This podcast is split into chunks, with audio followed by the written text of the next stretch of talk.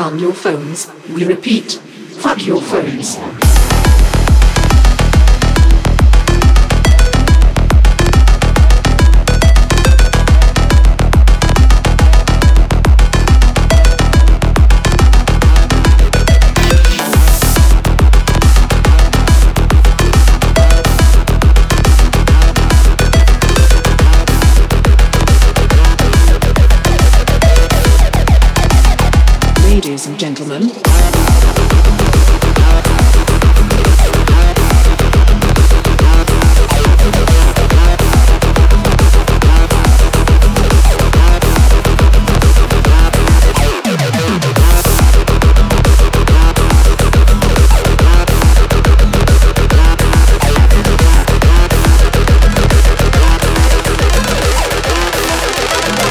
This is a warning.